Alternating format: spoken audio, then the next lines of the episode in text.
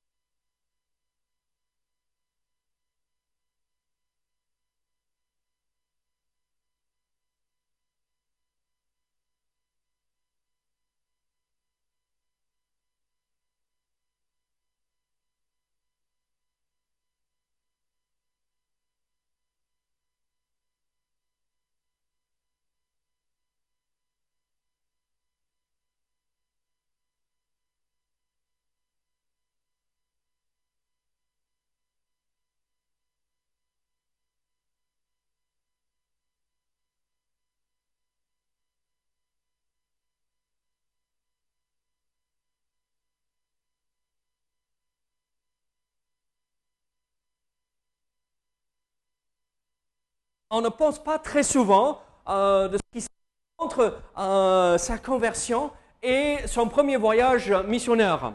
Est-ce que, euh, avant d'aller plus loin, est-ce que quelqu'un sait combien de temps s'est écoulé entre sa conversion et son premier voyage missionnaire?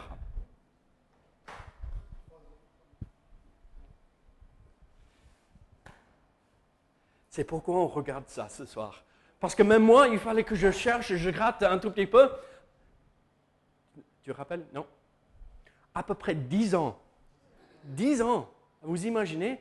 Entre euh, 9 et 10 ans, entre sa conversion et euh, euh, euh, son premier voyage missionnaire. En fait, nous voyons que Dieu a donné le temps à l'apôtre Paul pour se préparer pour le mystère. Mais comme nous allons voir ce soir, euh, Paul n'était pas assis dans les rangs à son église en train d'attendre pour l'appel de Dieu.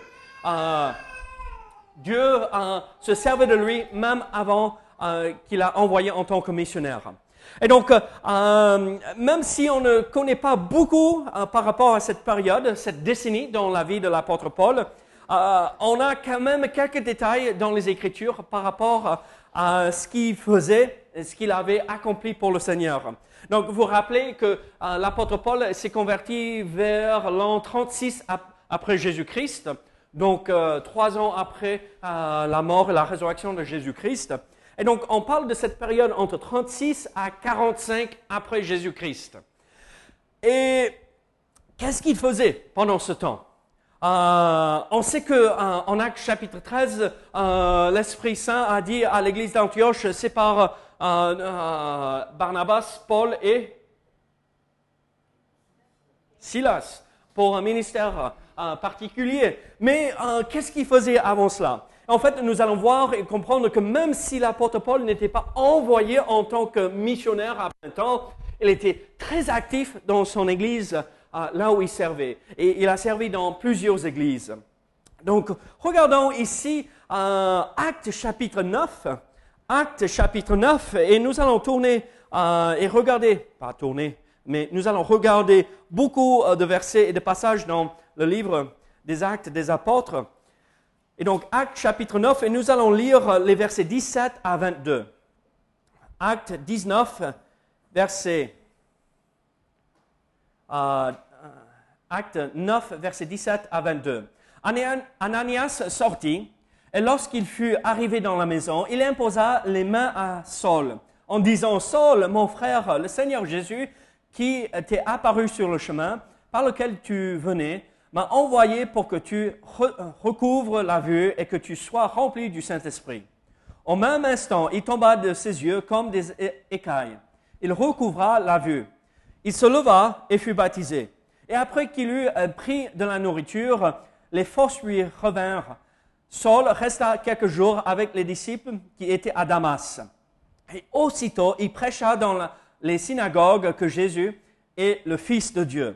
Tous ceux qui l'entendaient étaient dans l'étonnement et disaient, n'est-ce pas celui qui persécutait à Jérusalem ceux qui invoquent ce nom? Et n'est-il pas venu ici pour les amener liés devant les principaux sacrificateurs?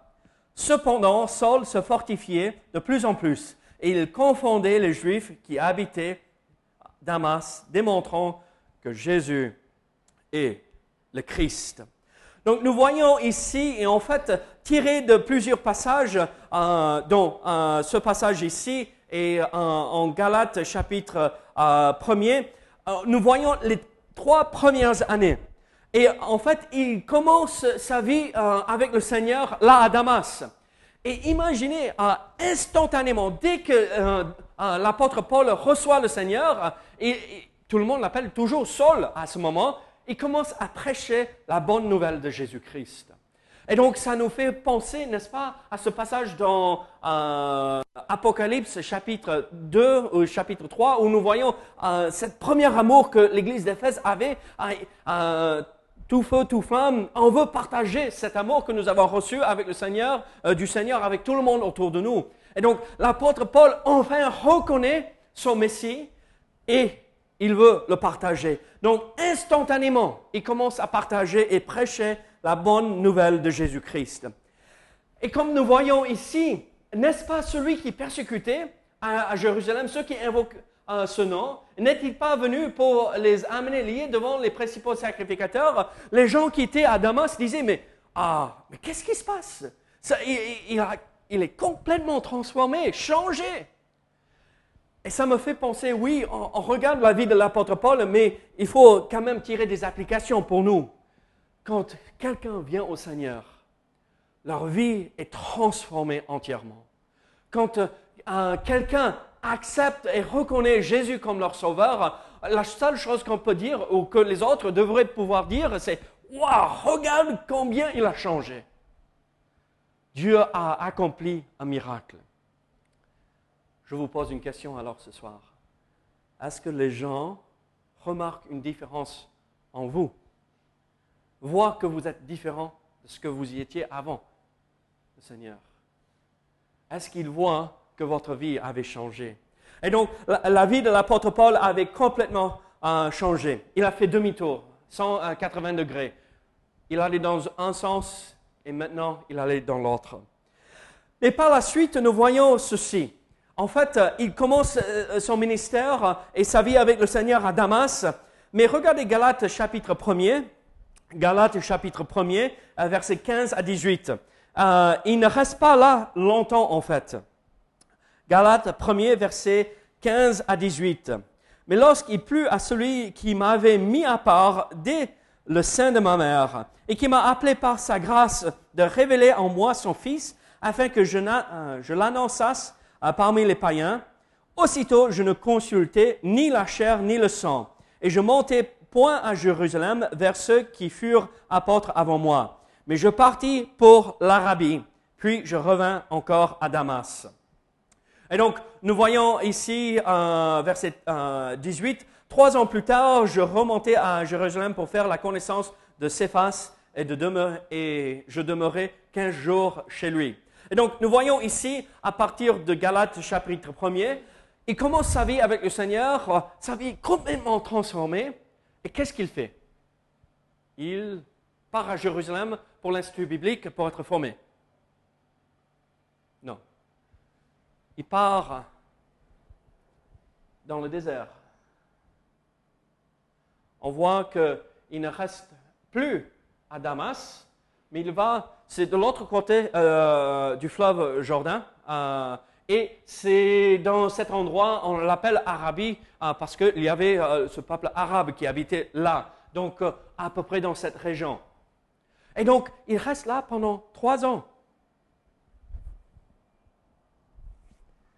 Qu'est-ce qu'il faisait pendant ces trois ans?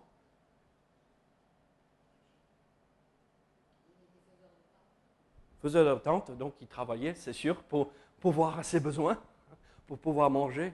Tu aimes bien manger, Goodwin Tu vas préparer des tentes alors. Il faisait chaud là aussi. Il évangélisait. En fait, nous avons des idées.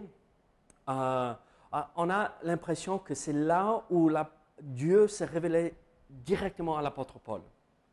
Euh, pour être apôtre, bon, beaucoup de nos jours s'appellent apôtres, mais ils ne sont pas des vrais apôtres. Est-ce qu'on peut être appelé apôtre?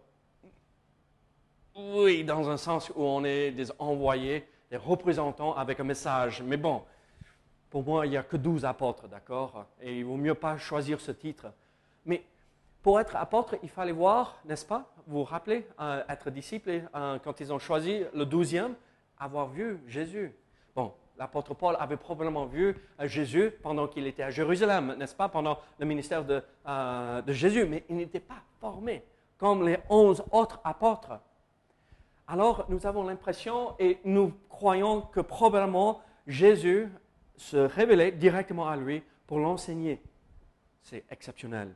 Regardez, euh, Galates chapitre 1er, versets 11 à 12. Je vous déclare, frères, que l'évangile qui a, été annoncé par moi n'est pas de l'homme, car je ne, je ne l'ai ni reçu ni appris d'un homme, mais par une révélation de Jésus-Christ. Oui, Christ s'est révélé à lui sur la route, euh, sur le chemin de Damas, ah, n'est-ce pas? Mais l'apôtre Paul avait bien plus que cette révélation, oui, c'est Christ et le Messie. Il avait autre chose. Il a pu transmettre ce message euh, qu'il a dû recevoir pendant probablement cette période de trois ans euh, en Arabie, dans le désert. Euh, même endroit plus ou moins où Philippe est, allé pour rencontrer l'eunuque éthiopien, n'est-ce pas? Et donc, c'est là où Dieu s'est révélé à lui pour l'enseigner, pour le préparer pour un ministère. Et donc, nous comprenons, nous voyons euh, à travers ceci que euh, Dieu l'avait donné ce temps de préparation. Ça nous semble assez intéressant aussi. Combien de temps il est resté là? Trois ans. Et combien de temps Christ a eu ses disciples avec lui? Trois ans. Assez intéressant. Pas forcément ce qu'il faut retenir comme preuve, mais intéressant en tout cas. Alors, qu'est-ce qui se passe? Maintenant, euh, il s'est converti à Damas ou sur le chemin de Damas, sur la route euh, qui mène à Damas. Il va euh, à Damas et pendant trois jours, il jeûne et il prie. ce disciple vient et il reçoit la vue, les écailles tombent. Il reste là dans, à Damas pendant une courte période, mais après il part, il prêche la bonne nouvelle, il part dans le désert euh, en Arabie. Et qu'est-ce qui se passe par la suite? Regardez verset 17, Galates euh, chapitre 1er, verset 17. Et je ne montais point à Jérusalem vers ceux qui furent apôtres avant moi, mais je partis pour l'Arabie, puis je revins encore à Damas. En fait, euh, nous voyons qu'il rentre de l'Arabie pour Damas, il rejoint Damas, là où il s'est converti, l'église qu'il connaissait, et après, euh, il, commence à prêcher. Donc regardez, il remonte de l'Arabie pour rejoindre Damas, mais regardez à Acte chapitre 9, versets 23 à 25. Acte 9, versets 23 à 25. Voici la suite de l'histoire. Donc, il est de retour à Damas maintenant, après ses trois ans en Arabie. Et au bout d'un certain temps, les Juifs se euh, pour le tuer. Et leur, euh, et leur, complot parvint à la connaissance de Saul. On gardait les portes euh, jour et nuit afin de lui ôter la vie. Mais pendant une nuit, les disciples le prirent et le descendirent par la, par la muraille dans une corbeille. Donc en fait, il revient à Damas pour prêcher, pour servir dans son église, mais il est chassé de là. Euh, est-ce que c'est assez rapidement après son retour? Est-ce que ça dure des mois? Euh, On ne sait pas. Mais euh, les gens l'apprécient pas, les juifs particulièrement ne l'apprécient pas. Pourquoi? Parce qu'ils prêchent la bonne nouvelle de Jésus-Christ. Jésus est le Messie, il est le Fils de Dieu, et ça ne plaît pas. Surtout que c'était probablement un futur euh, responsable et même peut-être éventuellement le souverain sacrificateur, comme il a été préparé au pied de Gamaliel, et euh, c'était quelqu'un bien formé, un docteur de la loi, euh, il nous a trahis. Il nous a trahis et on veut le faire tuer. Et donc, on verra dès le départ de sa vie avec le Seigneur, il est persécuté pour son témoignage. Regardez 2 Corinthiens chapitre 11, versets 32 à 33. 2 Corinthiens chapitre 11, versets 32 à 33. Ici, il raconte comment il s'est échappé. À, peine il a pu prendre la fuite. À Damas, le gouverneur du roi euh, Arétas euh, faisait garder la ville des Damasciens, Damascéniens euh, pour se saisir de moi. Mais on me descendit par une fenêtre dans une corbeille le long de la muraille et j'échappais de leurs mains. Vous imaginez, moi, dans un panier, entre guillemets, corbeille, ah, moi je suis assis et il faut me descendre probablement la nuit pour que je puisse m'échapper, ah, pour que personne ne voit. Je ne sais pas si je voudrais revenir. Je ne sais pas si je voudrais continuer à ouvrir ma bouche pour annoncer la parole du Seigneur. Mais il reste fidèle, il continue, il ne s'arrête pas. Il ne laisse pas les circonstances l'accabler, pour baisser les bras. Il persévère pour le Seigneur Jésus-Christ. Vous imaginez trois ans avec le Seigneur, il subit des persécutions pour son témoignage. Qu'est-ce que moi je fais et qu'est-ce que moi je subis? Personne n'a cherché à me tuer pour mon témoignage. Honnêtement, je vais être franc avec vous, je n'ai pas vraiment souffert pour le Seigneur. Mais quand je suis un peu fatigué, quand je suis un peu déçu des choses, est-ce que je baisse les bras ou est-ce que je continue pour le Seigneur? L'apôtre Paul, son témoignage ici, c'est je continue, je ne vais pas m'arrêter même si les gens veulent me faire mourir. Alors, nous voyons ici les trois premières années. Mais qu'est-ce qui se passe par la suite? Il est de retour à Damas mais euh, nous voyons par la suite, et nous allons euh, s'arrêter euh, assez rapidement là, le temps nous échappe, nous allons regarder juste rapidement ce qui se passe après Damas. Il va de Damas à Jérusalem. Regardez acte 9, versets 26 à 27. Lorsqu'il se rendit à Jérusalem, Saul tâcha de se joindre à eux, mais tous le craignaient, ne croyant pas qu'il fût un disciple. Alors Barnabas, l'ayant pris avec lui, le conduisit vers les apôtres et leur raconta comment sur le chemin euh, Saul avait vu le Seigneur, qui lui avait parlé, et comment à Damas il avait prêché franchement au nom de Jésus.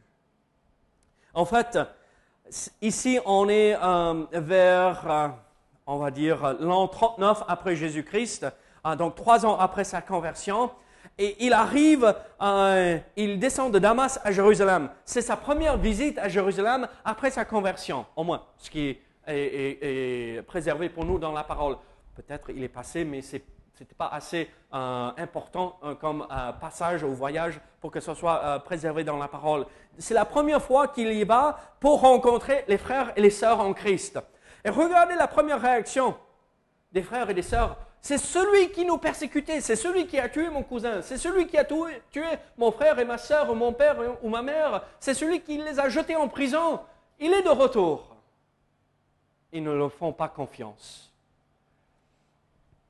Vous savez, parfois, quand on rejoint une nouvelle église, les gens nous regardent. C'est qui celui-là? Mais il sort d'où là? Là, ils avaient raison là, ils avaient raison, n'est-ce pas? Parce que c'était celui qui persécutait. Mais bon, quand on reconnaît une vie transformée, qu'est-ce qu'il faut faire? Les accepter avec les bras ouverts.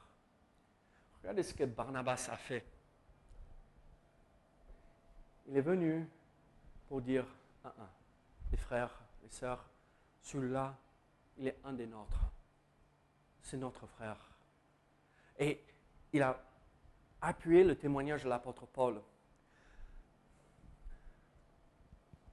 Sommes-nous prêts à faire comme Barnabas? Il a présenté Paul, qui s'appelait toujours Saul à ce moment, aux apôtres. Regardez, euh, verset 27. Alors Barnabas, l'ayant pris avec lui, le conduisit vers les apôtres. Regardez, voici un homme que Dieu peut utiliser pour un ministère. Et le présentait devant les responsables de l'Église à Jérusalem. On voit en Galates chapitre 1er, verset 18 à 19, Trois ans plus tard, je montais à Jérusalem pour faire la connaissance de Céphas et je demeurai quinze jours chez lui. Mais je ne vis aucun autre euh, des apôtres si ce n'est Jacques, le frère du Seigneur.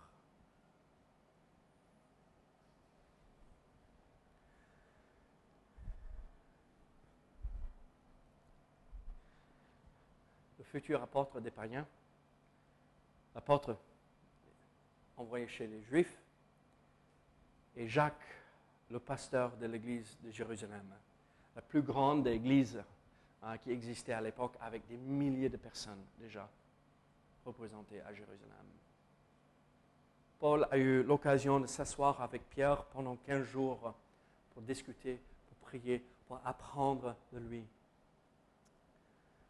Qu'est-ce qui s'est passé par la suite?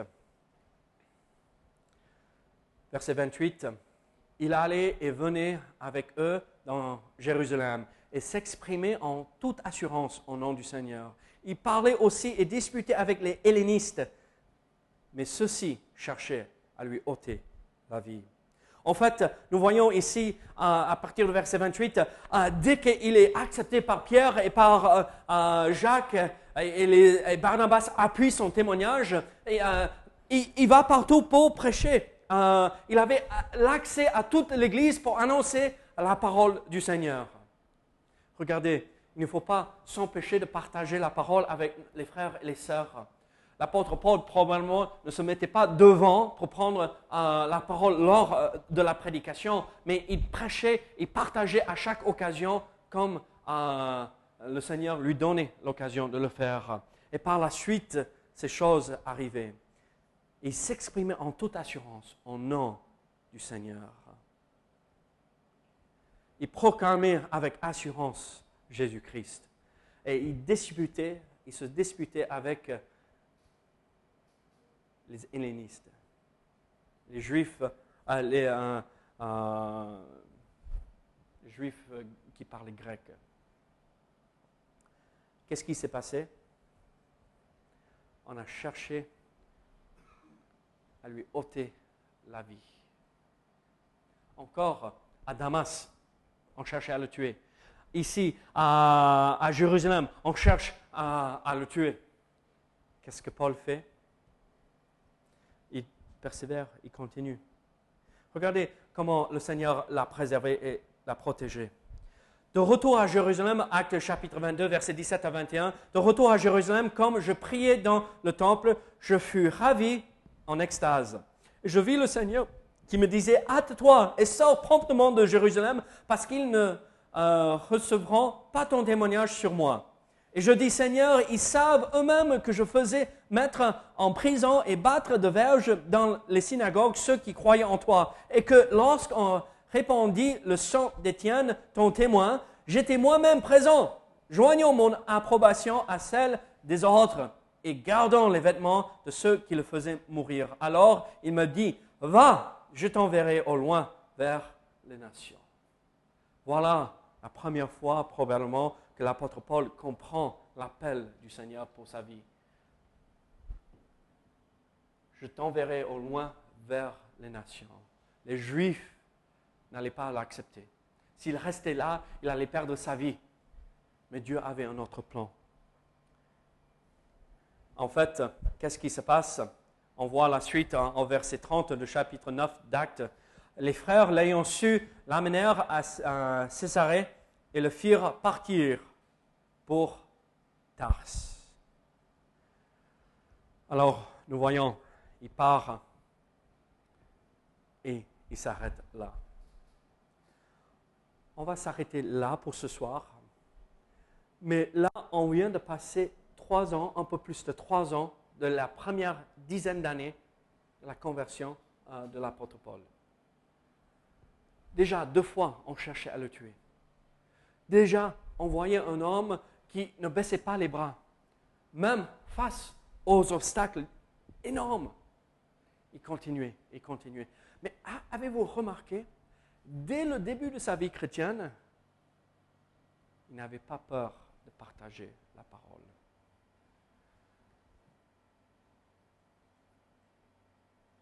Sommes-nous prêts à faire face à la persécution? Si en France, on n'est pas persécuté physiquement, en règle générale, mais les gens nous insultent. La semaine dernière, hein, on était autour de France. On venait d'entrer à peine pour euh, la réunion le mardi dernier. Et euh, en chemin, j'avais euh, les, jeunes hommes dans la voiture avec moi. Et je leur posais cette question. Et comment ça s'est passé? Tout le monde dit, oh, c'était nickel, oh, on a distribué des milliers, c'était bien, c'était chouette. Et, je dis, et, tout le monde était super gentil avec vous Ah oui, oui. Et Jameson euh, lève la main, mais il y avait une seule chose. Je dis, ah, qu'est-ce qui s'est passé? Oh, j'ai donné un, un Jean romain, un évangile à quelqu'un, et je continue mon chemin, et d'un coup, je sens quelque chose euh, euh, derrière ma tête. Et il se retourne, et c'est l'évangile qui est par terre. Un homme l'a jeté. Qu'est-ce qu'il a fait? Il a ramassé et donné à quelqu'un d'autre. Ça peut déstabiliser, je le reconnais. C'est pas chouette quand les gens nous insultent.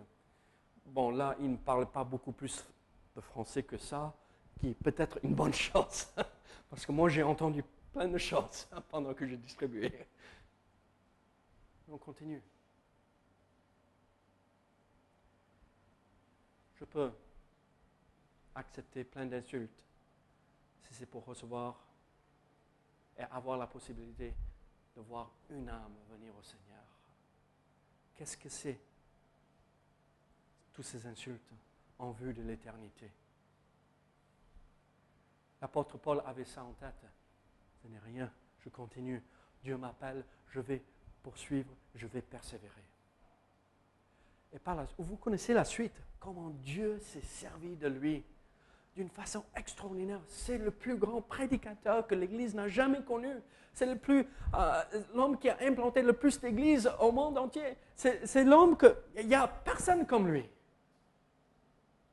Mais dès le départ, il a décidé je ne baisse pas les bras. Je n'abandonne, je n'abandonne pas l'appel de Dieu malgré les difficultés. Ayons cette attitude pour que nous puissions accomplir l'œuvre que Dieu veut que nous accomplissions pour lui. Sommes-nous prêts à suivre dans les pas de l'apôtre Paul? Prions ensemble. Seigneur, merci pour ta parole.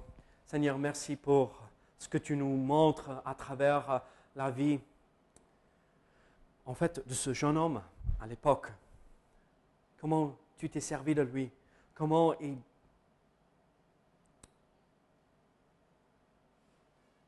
avait décidé de te suivre entièrement, sans hésitation, sans crainte.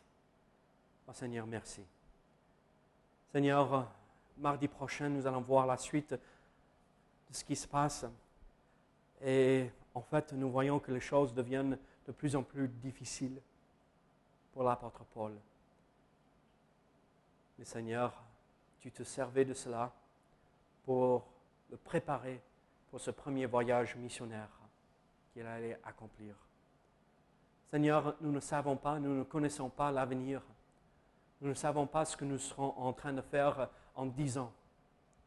Mais Seigneur, nous savons que tu nous prépares aujourd'hui pour demain.